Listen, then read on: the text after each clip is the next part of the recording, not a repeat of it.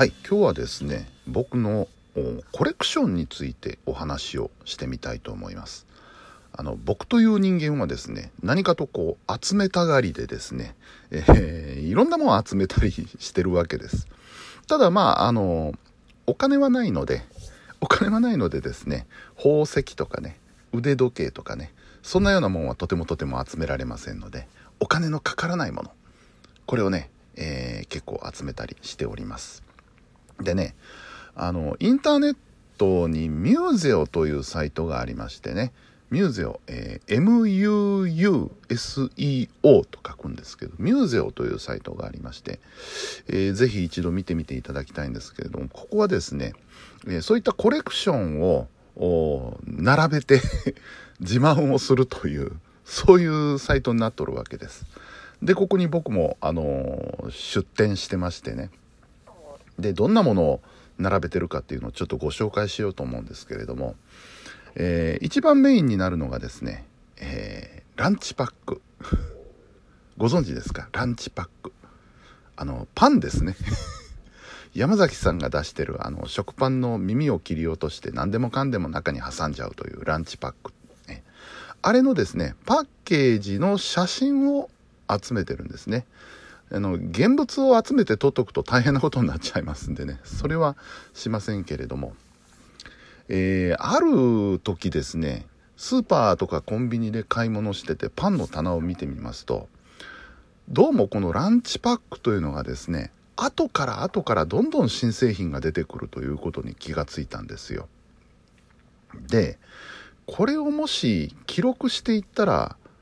どれぐらいの数になるんだろうと思い始めましてですねそれから、えー、スーパー等でランチパックを見かけたら買って写真を撮ってから食べるということを繰り返してきたわけですね。それを習慣づけてきまして、えー、その結果ですね、今日現在で841種類 とんでもないことになりました。えー、841種類あるんですよ。でまあ一応その集め方のルールというのをまあ自分の中で決めてるんですけれどもあの、ランチパックの場合ですね、えー、同じ名前の商品で、えー、パッケージのデザインだけ変えて出すというケースもあるんですけども、それは、あの、2つ3つとは数えずに1種類と数えてます。ただね、これちょっとからくりがありましてね、えー、例えばね、例えば、えー、いちごジャムのランチパックというのがあったとしますよね。まあ、あの、パン、食、あの、菓子パンとしては普通ですよね。それがね、えー、どこどこ産いちご使用ジャム、えー、いちごジャムっていうのが、その、いちごの産地ごとにあったりするわけなんですよ。そうすると、いちごジャムだけで何十種類になってしまうと。そういうようなこともあるんですね。一応、名前が一文字でも違ったら、これは別のものというふうに僕はカウントしてやってますのでそれでまあ種類が増えていったりあとですねこのランチパックというのはそのご当地ランチパックっていうのがあるわけですやっぱりいろいろ。あの地域ごとにね、えー、そこだけでしか販売してないランチパックっていうのがありましてでまあ僕は家が奈良なので主に近畿地方で出回っているランチパックを買って写真を撮るわけですけどもたまに東京へね、遊びに行ったりなんかした時には、向こうの方の関東地区限定のランチパックを買いあさってですね、種類を増やしていくということをね、やったりしてるわけです。で、たまにね、あの、もう今はやんないですけども、あの、中部地区とか、あとあの、四国中国地区限定のが欲しくてね、それがために出かけていくと。いうたま名古屋に行ったりねことをしたこともありましたで一度その中国四国地区限定っていうのが欲しくてですね、えー、電車で、えー、ちょっとずつこう西の方へ進んでいってどこまで行ったら手に入るかっていうのをやってみてですね大阪からスタートしましてやっぱり兵庫ぐらいじゃ売ってないんですよねで兵庫もあのー、西の端の方姫路とか相生とかその辺まで行ったらあるかなと思ったけど、やっぱなかったんですよ。で、岡山に入りまして、岡山に入ったらそろそろあるんじゃないかなと思ったんですけど、それでもまだなかった。で、いよいよ広島に入りまして、福山に行ったんですね。そしたらあったんですね。やっぱりね、あのー、その辺まで行かないとないんだなっていうのが、それで分かったりとかね、アホなことをしてました。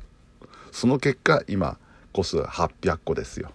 えらいことになりました。で、他にもですね、食品でね、結構バリエーション豊かな食品っていうのがいろいろありましてね、えー、他にはどんなものをやってるかと言いますと、えー、キッコーマンさんが出してる気分豆乳っていうね、あの、豆乳、えー、小さいパック、紙パックの豆乳ですね。で、これがですね、あのー、いろんな種類がありましてね、はい、えー、バナナとかね、えー、バニラとか、えー、コーヒーとかね、あの、いろんな種類があるんですけど、これもね、なんかちょっと目離してると新製品がボンボンと出てくることに気がついてね、これもやってみようと思いました結果、えー、50個を超えました、今。何やってんですか、キッコーマンさんと思うんですけど、中にはね、コーラとかね、あの、ラムネとかね、炭酸でしょ、それっていうようなものを豆乳で出してる、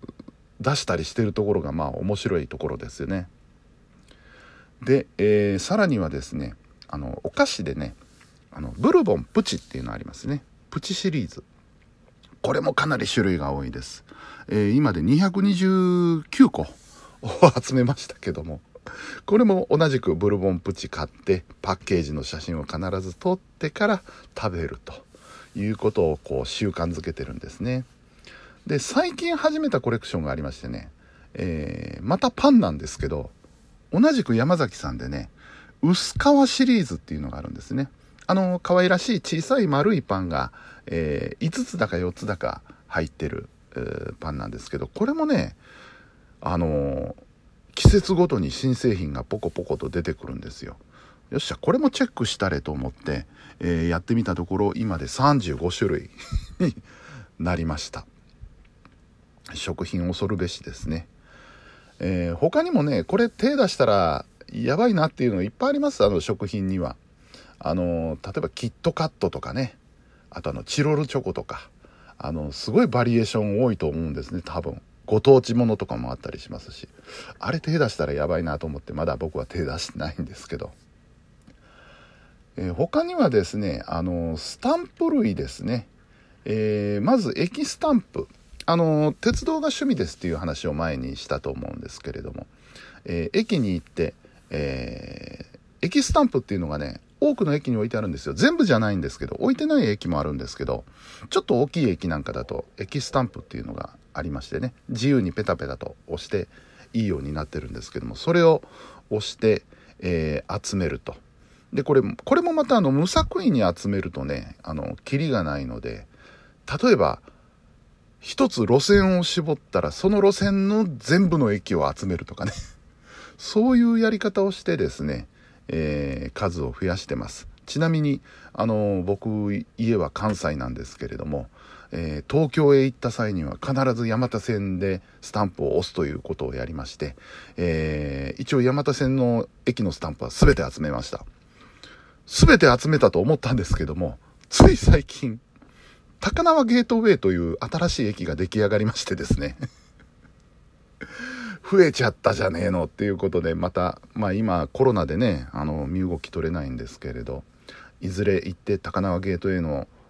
スタンプをもらってこないといけないなというふうに思ってます。で、あとはね、えー、風景印ってご存知でしょうかね。これも同じくあの、郵便局で押してもらえるスタンプなんですけど、これは、あの、ただの記念スタンプではなくて、えー、消印なんですよね。あの、特別な消印っていうのが郵便局ごとにあって、これも全ての郵便局ではなくて、置いてない郵便局もあるんですけれども、郵便局に行って風景印をしてくださいって言うとですね、押してくれるんですが、ただ、何にもない白い台紙のところには押してくれなくて、これね、法律で定められた消印なので、切手の貼ってあるところ、もしくはハガキにしか押してもらえないんですよ。今ですと、えー、はがきが63円でしたっけ？うん。だから63円以上の切手の貼ってあるところにしか押してもらえないというそういうねまあスタンプがあるんですけどもこれも全国各地旅行に行った際には最寄りの郵便局に行ってね、えー、押してもらってということを続けて集めております。まあそんなものをね、えー、ミューゼオでちょっとご披露してますんで、是非インターネットで検索して見ていただきたいと思いますね。で、あとここにないもの、まだ上げてないものとしてはやっぱ切手ですね。で、切手の集め方というのもいろいろあるんですけど、僕の場合はですね、えー、一応日本切手専門。まあ、外国の切手もあの偶然手に入ったものはちゃんと取ってあるんですけれども、日本切手、それもね、使用済みの切手を集めてます。なんで使用済みなのかというと、あの、消印で確かに汚れちゃうんですけど、印面はね、汚れちゃうんですけど、なんせ集めるの安いんですよ。もう使、切手としては使えないわけですから、あの、手に入れるのものすごく安いんですね。そんなわけで、えー、使用済みの日本切手も、いっぱい集めてます。そんなようなことをね、えー、日頃せこせことやっておる私でございます。はい。そんなこんなでですね、そんなこんなでですね 今日はコレクションのお話をしました。暑いのでね、もう今日はエアコンつけたまま やらせていただきました。いろいろノイズ入ってるかと思いますけれども、失礼いたしました。ではまた次回。